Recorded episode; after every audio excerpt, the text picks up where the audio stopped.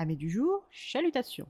Pour les petits nouveaux, moi c'est Sekhmet et je vous souhaite la bienvenue dans mon podcast littéraire. Dans mon émission, je vais tenter trois fois par semaine de vous donner envie de découvrir des livres de tout poil, récents et moins récents. Alors, si ça vous tente, c'est par ici la suite. Aujourd'hui, je vais vous présenter La fille de la déesse de la lune de Sulin Tan, publiée chez les éditions Stardust. Dans cette fantaisie asiatique, nous faisons la rencontre de la jeune Xing Jiying, fille de la déesse de la lune Changé. Accompagnée de son unique servante, Pinger, Xing Jiying a grandi isolée mais choyée par les deux femmes. Sa mère et elle passent des moments privilégiés lors de certaines leçons. Mais l'adolescente comprend que sa mère est tourmentée par son passé. Elle qui est née humaine se retrouve exilée et immortelle sur la Lune. L'histoire de son exil est connue de tous les mortels et immortels, mais personne, pas même elle, sa propre fille, ne connaît les motivations profondes qui l'ont conduit à boire l'élixir d'immortalité de son mari Yui. Jin sent grandir en elle une puissance, mais se refuse à l'exploiter car sa mère l'a mise en garde contre sa dangerosité sans toutefois être explicite pour autant. Alors un jour où elle s'ennuyait plus que d'ordinaire, elle s'est laissée aller à explorer sa magie. Cette superbe expérience va tout faire basculer dans sa vie et celle de sa mère. À peine réveillée de son voyage magique, sa mère entre dans sa chambre et lui demande ou plutôt la supplie, de rester cachée et de ne pas faire le moindre bruit durant le laps de temps où les invités indésirables mais incongédiables seront présents. Elle ne comprend pas vraiment mais accepte tant l'attitude de sa mère est différente de l'ordinaire. Une fois sa mère repartie, Xi Jing part espionner les fameux invités de sa mère. Dans la grande pièce dédiée aux réceptions, elle voit une femme éblouissante et effrayante à la fois qui ne porte pas de couronne, mais devant qui sa mère, la déesse de la lune, est prosternée à genoux. Il s'agit ni plus ni moins de sa céleste majesté, l'impératrice céleste, celle à l'origine de l'emprisonnement de sa mère. Accompagnés de gardes et du ministre Wu, ils sont venus pour la première fois depuis la prononciation de sa punition divine, l'enfermant sur la Lune.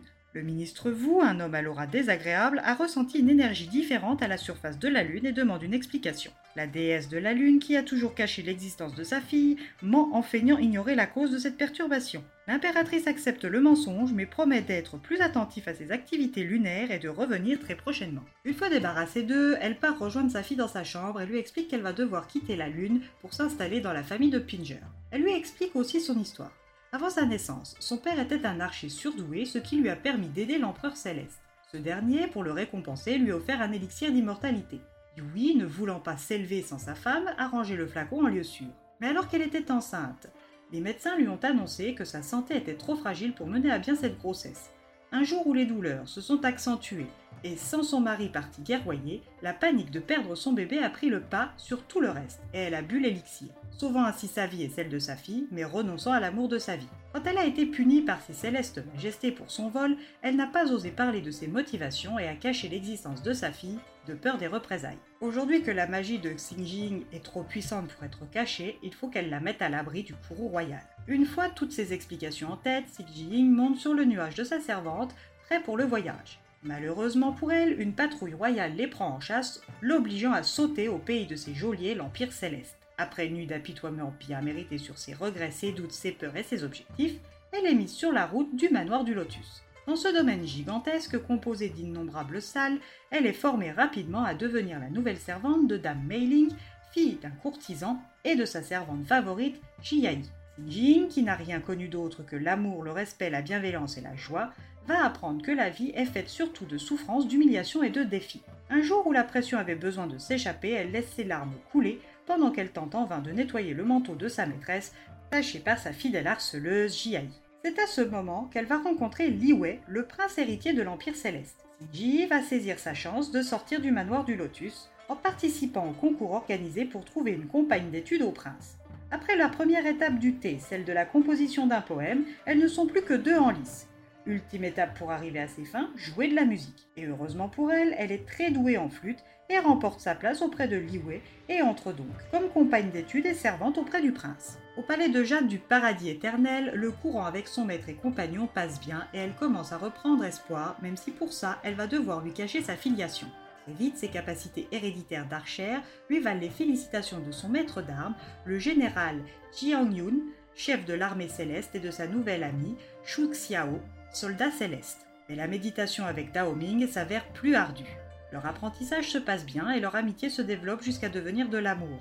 Mais à l'aube de son anniversaire, Li Wei, qui va devoir officiellement prendre son rôle d'héritier, se voit fiancé avec la princesse Feng Mei du royaume du Phénix. Leur chemin est sur le point de se séparer. mais sont-ils prêts à l'accepter? Va devoir prouver sa valeur à l'empereur et mériter la récompense ultime pour sauver sa mère. Mais en est-elle seulement capable? Li Wei arrivera-t-il à faire taire ses sentiments pour assurer la paix dans son royaume? La menace qui pèse sur l'Empire céleste se rapproche. Alors, Li Wei et Xing Jing vont devoir savoir choisir entre saisir une opportunité ou la laisser passer, se voir emporter par les changements ou tenir bon. Alors maintenant, c'est à vous de savoir si vous saurez les accompagner dans leurs quêtes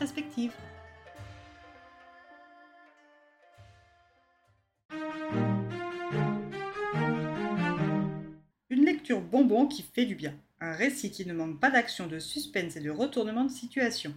Un livre supplémentaire à ajouter dans la liste des coups de cœur. Et bien voilà, j'en ai fini pour aujourd'hui. J'espère que cet épisode vous aura plu et vous aura donné des nouvelles idées de lecture. Si vous souhaitez découvrir d'autres petits bonbons littéraires tout droit sortis de ma bibliothèque, je vous retrouve le jeudi 26 octobre prochain pour un nouvel épisode. Et si d'ici là je vous manque de trop, vous connaissez le chemin sur Instagram, at les lectures de Sekhmet. Sur ce, chalut les amis et à la prochaine